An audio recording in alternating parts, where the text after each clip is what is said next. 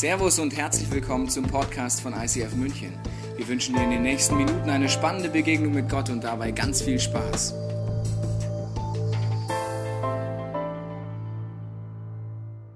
Herzlich willkommen zu White Wedding. Schön, dass du da bist heute im Neuraum. Schön, dass unsere Locations in Freising, in Augsburg und Passau dabei sind oder wenn du im Fernsehen dabei bist. Heute habe ich zwei wunderbare Ehrengäste hier. Sie sind sehr berühmt, aber etwas schüchtern. Sie heißen Ken und Barbie und ich fände es schön, wenn Sie mal mit einem warmen Applaus begrüßt, weil sie sind etwas schüchtern noch hier auf dieser Bühne, aber sie sind heute die Fachleute für White Wedding. Ich weiß nicht, ob du früher mit Puppen gespielt hast oder nicht. Wer hat mit Puppen gespielt? Mal kurz Outing.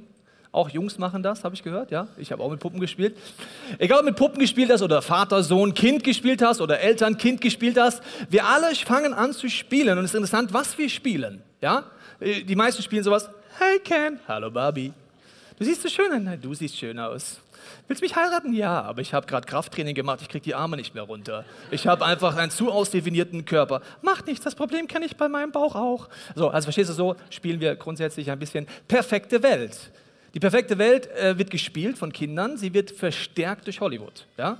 Wenn wir Hollywood angucken, sehen wir die perfekte Welt. Was wir nicht spielen ist, oh, ich bin gerade aufgewacht. Hallo Ken. Oh, du stinkst, Barbie. Man stinkt immer aus dem Mund, aber Barbie stinkt nie aus dem Mund, verstehst du? Oder wir spielen auch nicht, ich mag dich nicht mehr. Ich sehe es nicht mehr ein, ich lass mich scheiden. Das spielen wir tendenziell auch nicht, sondern I love you, I love you. So sexy, so sexy. Was auch immer du spielst in deinen Gedanken. Und das hört übrigens nicht auf. Als Erwachsener nimmst du vielleicht nicht mehr solche Figuren, aber unser Kopf bleibt die Barbie und die Ken-Vorstellung durch Hollywood verstärkt. Also zum Beispiel gibt es die Vorstellung, es gibt den Traumpartner. Ja, so den Ken oder die Barbie. Und ich habe mal meine Traumpartnerin gebeten, Frau, komm mal zu mir nach oben. Ja, irgendwann findest du dann deine Barbie. Ja, sehr schön. Vielleicht hältst du es mal so vor dich. Ja, so. Weil die Vorstellung von Hollywood ist, ja, man, es gibt den Traumpartner, ja, und dann findest du eine Barbie, denkst, ja, andere Haarfarbe, wo sonst, echt schön, gefällt mir. So, ich habe einen Traumpartner gefunden. Das Problem ist an dem Bild, wenn ich mich mit Ken vergleiche, merke ich relativ schnell, ich bin nicht Ken. Also ich bin das nicht. Ich habe weder einen ausdefinierten Körper so sehr, ich habe, bin auch nicht perfekt, ich bin innerlich und äußerlich perfekt, ich bin einfach ein Mensch. Dann lerne ich meine Barbie besser kennen und merke, ups, sie ist ja auch nur ein Mensch. Es gibt nur unperfekte Menschen, die sich treffen. Danke, mein Schatz, hast du sehr schön veranschaulicht. Kannst wieder hinsetzen. So, also die Vorstellung vom Traumpartner und ist dieses Thema heute ist egal, ob du Single bist oder ob du in einer Beziehung bist. Diese Vorstellungen halten dich davon ab, wirklich göttliche Prinzipien zu finden. Also wenn du weiter an den Traumpartner glaubst, dann musst du nur überlegen, ob du schon einer bist. Wenn du noch keiner bist, könntest du die Frage stellen, ob du dann wirklich einen Traumpartner willst. Stell dir mal vor, du ein perfektes Würstchen, so wie ich auch, trifft Barbie, dann wird dir noch mehr klar, dass du nicht Ken bist. Oder stell dir, du entdeckst Ken, dann wird es sehr schnell klar, dass du nicht Barbie bist. Du bist einfach ein Mensch. Die nächste Vorstellung ist, es gibt den einzig Richtigen. Ja, weißt du, so wie Ken und Barbie, die sind halt schon immer in der Spielzeugproduktion füreinander bestimmt gewesen. Und so gibt es auch den einzig Richtigen. Das ist die Vorstellung, ich muss ihn oder sie nur finden. Ja, ich muss lang genug suchen. Also wenn sie in Papua Neuguinea gerade ist, die Hannelore, die für dich als Günther die richtige Frau wäre, musst du nur lang genug suchen. Deswegen geh viel in Urlaub, viel in andere Länder, weil wenn es schlecht läuft, wohnt sie ja nicht in Deutschland. Verstehst du? Deswegen such die einzig wahre, den einzig richtigen. Jetzt gibt es folgendes Problem. Stell dir vor, das würde stimmen. Und jetzt würde eine Person, ich nenne sie mal Giuseppe, die falsche Person heiraten, nämlich die Hanna. Und die Hanna ist ja eigentlich für dich bestimmt. Verstehst du? Das ist die einzig wahre Richtige ist für dich die Hanna. Und der Giuseppe nimmt die Hanna. Was passiert dann weltweit? Ein Chaos entsteht. Ach du liebes Lieschen, der hat die falsche genommen, der hat die nächste die falsche genommen, die nächste die falsche genommen, die nächste. Dominoeffekt weltweit. Jeder hat den falschen Partner und jetzt weißt du, warum du streitest mit deinem Partner. Weil Giuseppe, der Posten, hat die falsche genommen. Verstehst du? Wir haben so tiefe Vorstellungen und dann bist du in einer Beziehung und auf einmal ist der andere nicht Barbie und nicht Ken und du denkst, du machst was falsch.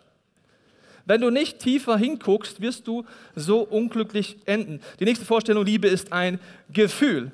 Oh, you're so sexy, Barbie. Nein, you're so sexy, Ken. I love you, I love you. Liebe ist ein Gefühl. Und es gibt drei Formen von Liebe. Wahrscheinlich kennst du die schon, aber ich will sie wiederholen. Liebe ist kein Gefühl laut der Bibel. Das Wort Gottes zeigt uns ganz andere Dinge aus. Liebe ist auf der einen Seite gibt es die Eros-Liebe, die erotische Liebe. Die ist ganz, ganz wichtig. Und die ist auch ein Gefühl. Dann gibt es die Filio-Liebe, das ist die freundschaftliche Liebe. Die gibt es sowohl zwischen dem gleichen Geschlecht, also zwei Männer in einer Freundschaft, zwei Frauen in einer Freundschaft. Das hat nichts mit homosexuell oder lesbisch zu tun, dass ich eine Liebe empfinde mit dem gleichen Geschlecht. Das ist erstmal eine Liebe, die es gibt. Und die gibt es dann auch in der Partnerschaft. Und dann gibt es noch die Agape-Liebe, die bedingungslose Liebe. Und die hat definitiv gar nichts mit Gefühlen zu tun, denn sie ist bedingungslos. Bedingungslos heißt, ich entscheide mich, bei dir zu bleiben. Das nennt die Bibel einen Bund einzugehen und mit Gottes Hilfe auch bei der Person zu bleiben. Weitere Vorstellung von Ken und Barbie ausgelöst ist, ich werde mich in der Ehe nie mehr einsam fühlen. Oh, endlich bist du da, Ken. Oh, endlich bist du da. Endlich bin ich nicht mehr einsam. Und ich auch nicht. Die Vorstellung ist, ich wünsche mir einen Partner als Single. Warum? Ich will mich nicht einsam fühlen. Ich will geliebt sein. Ich wünsche mir Nähe. Ich wünsche mir Geborgenheit. Das Problem ist nur folgendes. Wenn das dein Bild von Beziehung ist, wirst du immer enttäuscht. Du kannst im gleichen Ehebett schlafen und dich einsam fühlen. Du kannst nebeneinander liegen und dich Lichtjahre entfernt fühlen. Du kannst in einer Großfamilie groß werden und trotzdem fühlst du dich einsam. Einsamkeit wird nicht endgültig durch Menschen in dir gestillt. Das Wort Gottes sagt, dass Einsamkeit erst tief in einer lebendigen Gottesbeziehung gestillt wird und Menschen nur eine Ergänzung bleiben können und nicht das, ersetzen können. Also wenn Ken und Barbie nach Hause kommen und beide, er hat einen anstrengenden Arbeitstag gehabt und sie war bei den Kindern und hat die vier Kinder gerade mal wieder gestillt, die ja alle gleichzeitig gekommen sind in ihrem perfekten Leben und Ken kommt nach Hause und denkt sich, jetzt endlich sollte mal meine Barbie für mich da sein und mal für mich da sein, weil ich brauche Liebe. Und Barbie denkt am Abend, endlich kommt Ken nach Hause, weil ich brauche Liebe. Und dann schreien beide in der Realität um Liebe. Und das nennt man dann Ehestreit. Genau, gut. Es gibt ein großes Missverständnis jetzt. Leute sagen oft, und das ist auch die Idee von der Presse, so Ehe ist ja etwas Veraltetes, verstehst du? Das war früher mal in und früher haben die Menschen, da waren sie konservativ, nennt man das vielleicht. Damals war Ehe gut, aber heutzutage sind wir doch an einem anderen Punkt im 21. Jahrhundert. Letztendlich hat wieder ein Journalist das geschrieben. Was ihn überrascht hat, ist, hier ist eine Kirche, die ist modern, aber innen drin sind es alte Werte. Werte das sind konservative Vorstellungen. Ich habe letztens mit jemandem geredet, habe ich gesagt, du, es ist doch eigentlich vollkommen logisch. Also modern und heutiges Leben heißt nicht, dass ich unterscheide, was ein göttliches Prinzip ist und was nicht. Ich vergleiche es mal mit der Kutsche. Die Ehe ist oft so ein Bild wie eine Kutsche. Sie ist süß, sie ist romantisch, aber sie ist einfach nicht von heute, verstehst du? Das ist so ein Bild von Ehe, das kann man haben, egal ob gläubig oder nicht gläubig. Dann denkt man sich ja, nice, aber wir fahren heute andere Autos, ja? Ich zeige dir mal mein Auto, Spaß, ist nicht meins. Aber wir fahren ja heute sowas, verstehst du? Heute macht man das doch anders. Ich bin doch aufgeklärt, ich bin modern. Es gibt eine Challenge. Die Ehe kann gar nicht veralten, weil sie eine Erfindung Gottes ist. Eine Erfindung Gottes veraltet nie. Es hat was mit einer Schöpfungsordnung zu tun. Das Problem ist, wir wissen nicht, was der Erfinder sich bei gedacht hat. Und deswegen sind wir frustriert. Wir versuchen die Ehe zu leben, egal ob gläubig oder nicht gläubig, und wir sind frustriert und denken, es funktioniert nicht mehr. Heutzutage macht man das nicht mehr. Warum? Wir wissen aber nicht, was der Erfinder sich bei gedacht hat, weil dafür müsste ich intensiv das Wort Gottes aufschlagen, intensiv überlegen, was sind göttliche Vorstellungen und nicht in erster Linie nur Hollywood an mich ranlassen und sagen, was sind das für Vorstellungen, weil die hast du relativ schnell gelernt und wirst relativ schnell unglücklich sein. Das heißt, der Erfinder hat sich dabei was gedacht. Wir werden heute dort tiefer eintauchen. Aber ich möchte zu Beginn beten, dass egal in welcher Beziehungsphase du gerade bist, ob du dich gerade einsam fühlst, ob du in einer Beziehung, in einer Ehe bist, ob du Single bist, dass du heute Dinge neu verstehst, was Gottes Grundsatzidee von Beziehungen sind. Und wenn du magst, bete mit mir mit. Vater, ich danke dir für das Wort Gottes, für die Bibel. Ich danke dir für deine Ansätze und ich bete heute, dass du neu zu mir redest. Ich binde jede Lüge, jede Täuschung und jede Anklage in meinem Leben. Du siehst den Schmerz, den ich vielleicht in mir trage, die Fragen, die ich habe, und ich bete, dass du heute zu mir redest. Amen. Ich möchte einsteigen zum Thema White Wedding mit einer Bibelstelle, die eigentlich fast jeder Pfarrer oder Pastor verwendet, wenn eine Trauung vollzogen wird. Aber ich manchmal den Verdacht habe, die wenigsten verstehen eigentlich, was in dieser Bibelstelle drinsteht. Ich lese dir mal vor, im Markus Evangelium heißt es folgendermaßen zum Thema Ehe. Aber von Anfang an der Schöpfung hat Gott sie geschaffen, die Erfindung von Mann und Frau kann nicht veralten. Ist ja eine göttliche Erfindung. Und dann noch die Ehe. Darum wird ein Mann seinen Vater und seine Mutter verlassen und wird seiner Frau anhängen.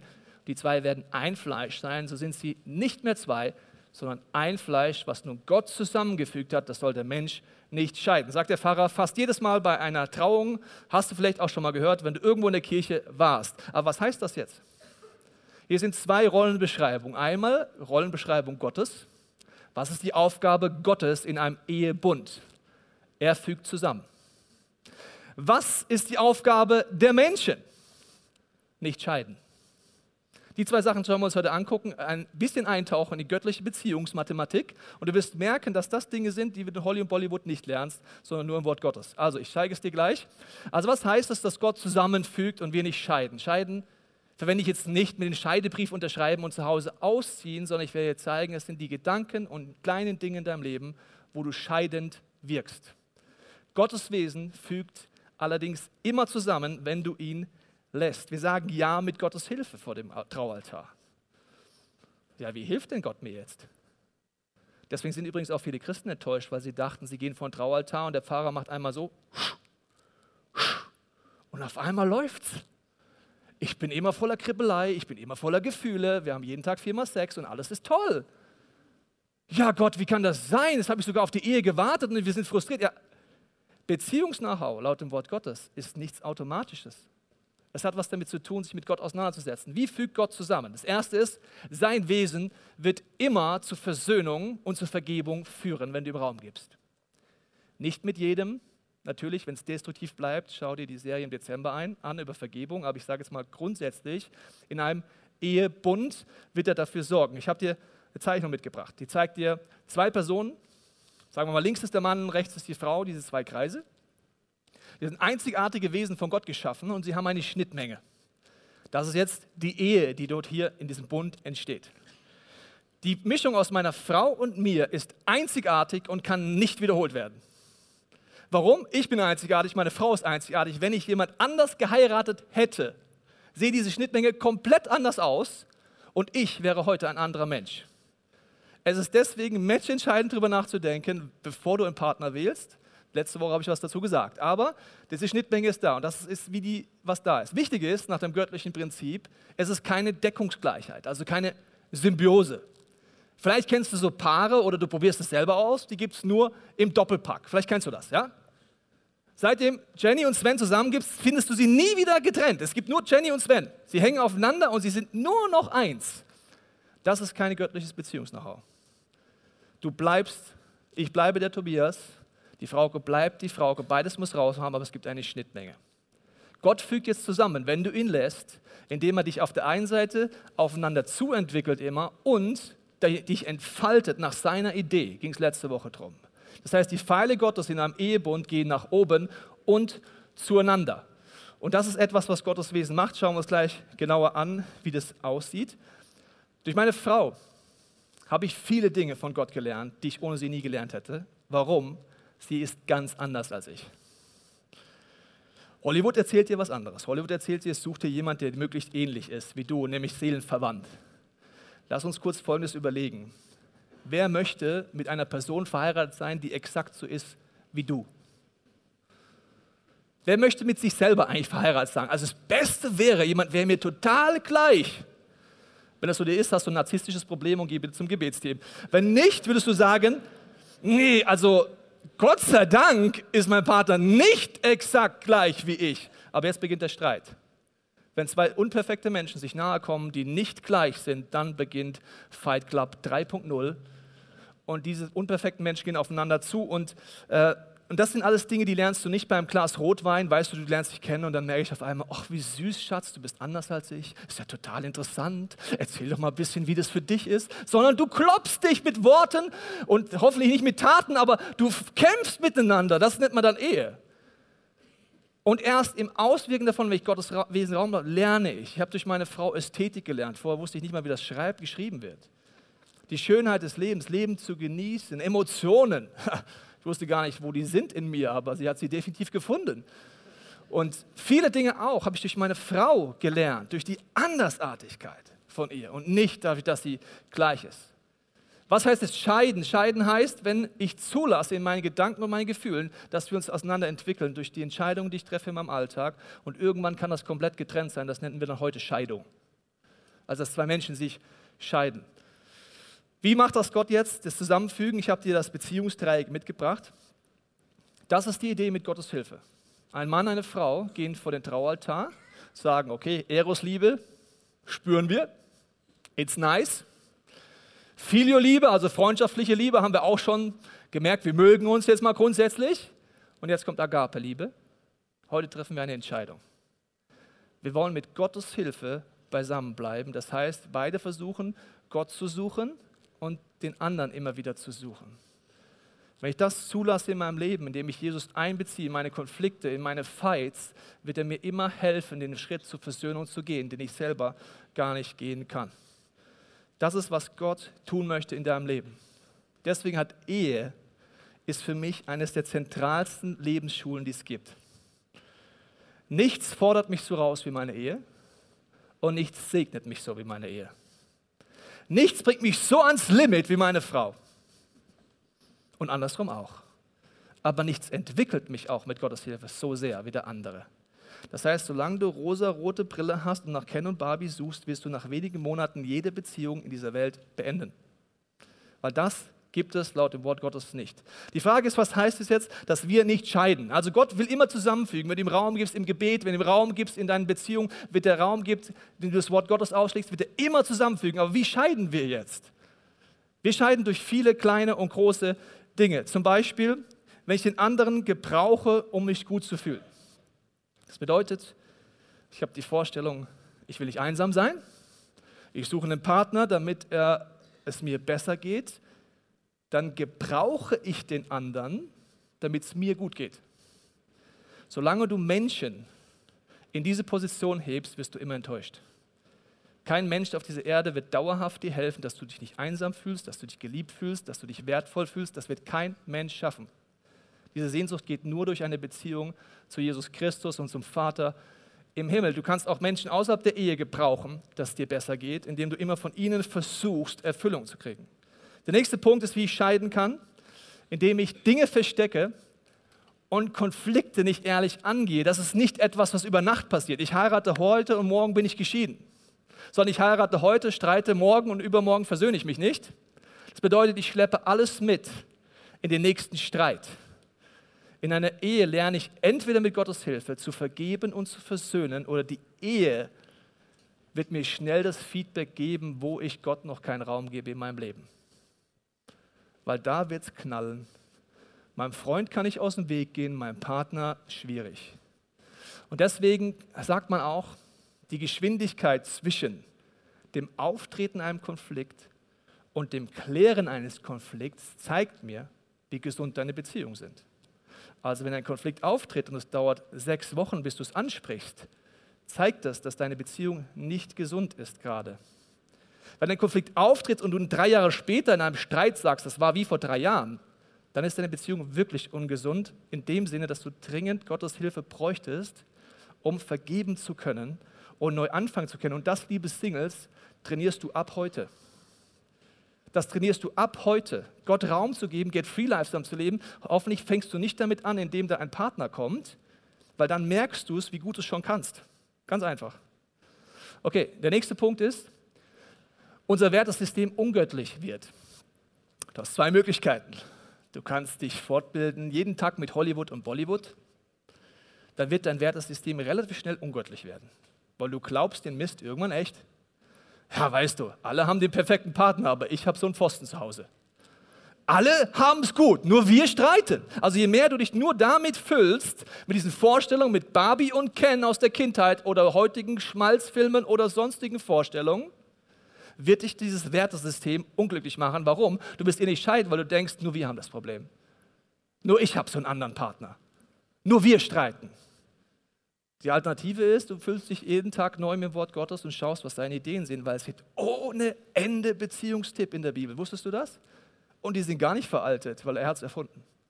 Deswegen darf ich an diesem Punkt noch den Silas und die Fabienne hier begrüßen, die auch noch mal aus ihrer Perspektive das Ganze erzählen. Euer Applaus.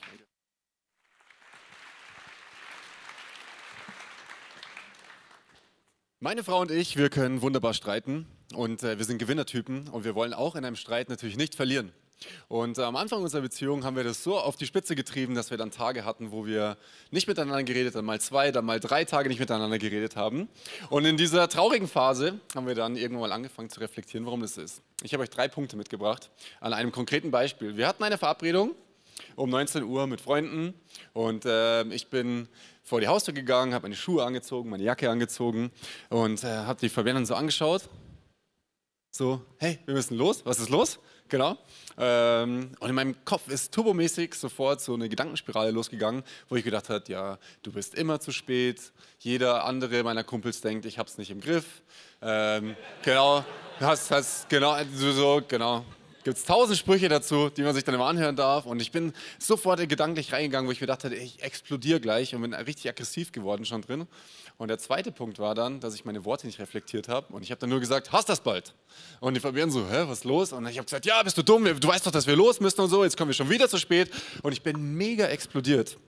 Und leider habe ich in der Situation äh, verpasst, dass äh, die Bibel uns einen weisen Tipp gibt. Und sie sagt in Jakobus, dass wir auf unsere kleine Zunge aufpassen müssen, weil sie riesigen Schaden anrichtet, wie ein kleiner Funke, der einen ganzen Wald anzündet. Und ich habe dich da in der Situation total krass verletzt und zerstört.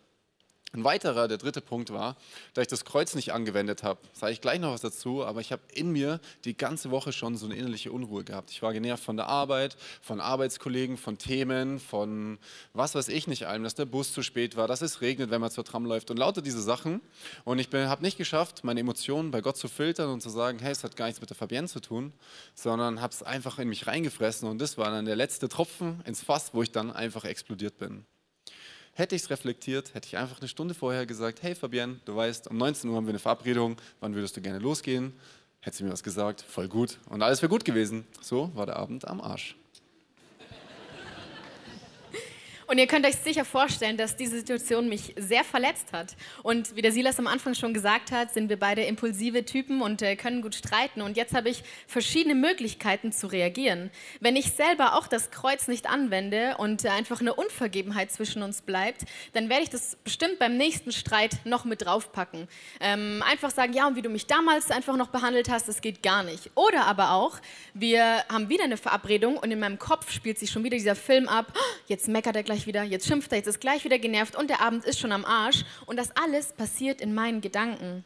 Wenn ich aber sage, okay, ich möchte das Kreuz anwenden, ich möchte einfach da Jesus ähnlicher werden, dann bedeutet das ganz konkret, dass ich einfach meine Verletzungen, die ja, einfach in meinem Herz, meiner Realität entsprechen, bei Jesus abgeben darf. Ich kann im Gebet zu Jesus gehen und einfach mich auskotzen und sagen, hey, schau mal, so und so geht's mir jetzt. Und ich kann auch Vergebung aussprechen. Da muss der Silas nicht mal beteiligt sein, nicht mal im Raum sein. Das ist alles eine Sache, die passiert zwischen mir und Gott. Ich kann meine Emotionen bei Jesus eintauschen. Und das Coole ist auch, ich kann auch meine Emotionen klären. Ich meine, wir haben eben gehört, so wir haben drei Tage nicht miteinander geredet. Das bedeutet auch, ich bin dann einfach hab geschmollt oder wir haben dann ja nicht mit, ja genau. Und ich kann aber in dem Moment sagen, ich kläre jetzt meine Emotionen und steige aus meinem Stolz aus zum Beispiel und tausche das bei, bei Gott ein. Das Coole, ist, dass ich nicht nur das machen kann. Ich kann auch mir Gottes Perspektive abholen. Der Silas hat eben erzählt, meistens liegt es ja gar nicht an dem Partner, sondern einfach in dem Konflikt, der schon in einem selber ist. Was war die, wie war die Woche? Bin ich ausgeglichen? Habe ich Sport gemacht? Und wenn ich Zeit mit Gott verbringe, dann kann ich mir seine Perspektive über Silas abholen und merken, hey stimmt, es liegt vielleicht gar nicht an mir und ich habe so eine Barmherzigkeit und wieder eine neue Liebe für den Silas. Und das Coole ist auch, Jesus kann heilen, Jesus kann uns wiederherstellen und diese Kluft, die wir da einfach zwischen uns entstehen haben lassen, wirklich wieder schließen.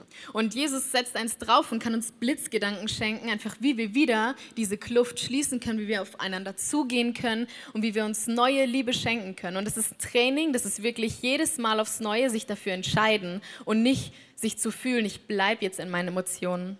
Und wir sind ganz praktische Typen und auch lernbereit und wollen Veränderungen und wollen da nicht stecken bleiben und haben uns einfach Coaches gesucht. Hey, was ist eine gute Streit- und Konfliktkultur? Und wir haben uns ganz speziell da zwei Next Steps überlegt. Und zwar einmal, es ist einfach ein respektvoller Umgang also eben zu sagen, wir beschimpfen uns nicht, wir, wir treten nicht über die andere Linie und, äh, und Codewörter ausgemacht. Also zum Beispiel zu sagen, hey, hier ist eine Grenze erreicht im Streit und beide wissen, okay, wir ziehen uns zurück, jeder verbringt Zeit mit Gott und klärt gerade mal seine Motive und bringt vielleicht gerade mal Sachen ans Kreuz.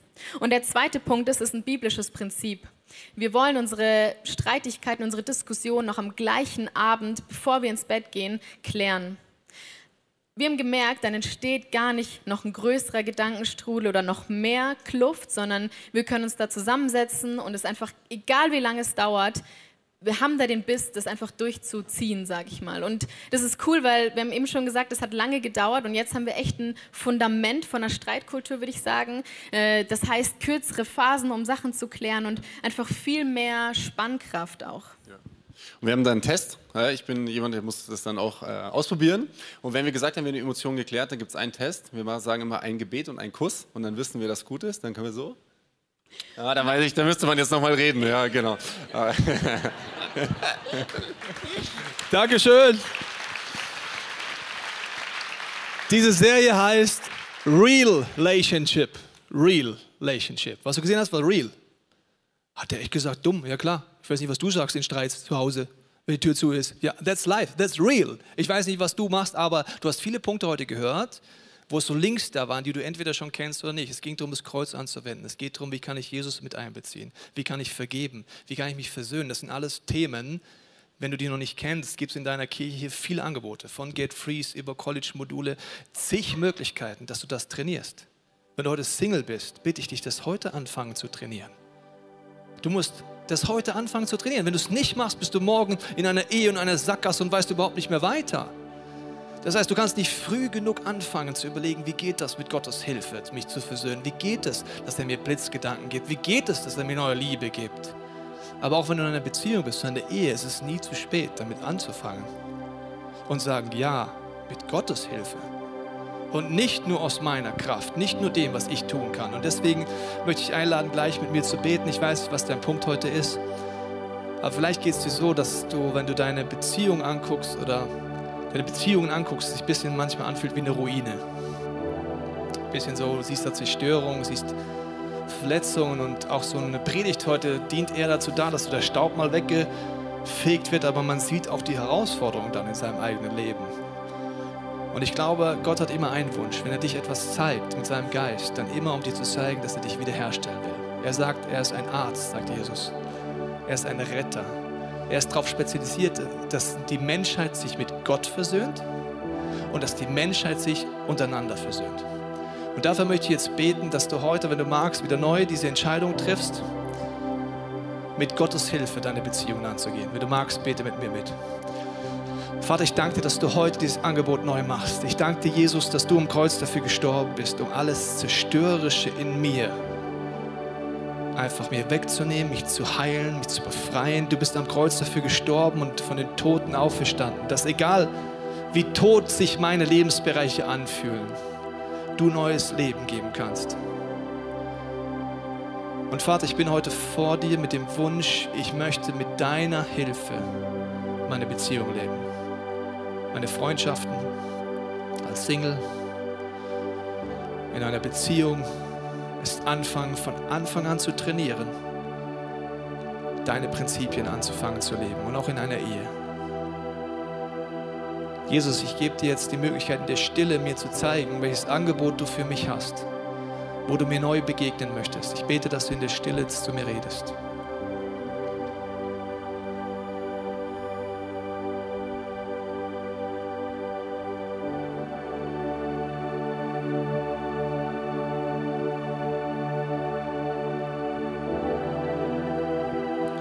Jesus, setz jetzt deine Heilungskraft frei in diesem Raum, deine Liebe, Heiliger Geist, die Angst vertreibt, die Schmerz begegnet. Und ich will einfach diese Zeit jetzt nutzen, um dir neu zu begegnen.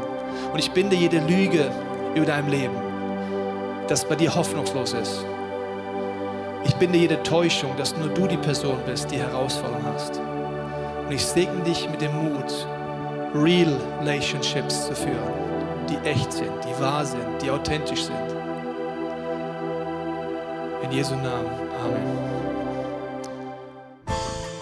Wir hoffen, dass dir diese Predigt weitergeholfen hat. Wenn du Fragen hast, kannst du gerne an info at icf-moenchen.de mailen und weitere Informationen findest du auf unserer Homepage unter www.icf-moenchen.de.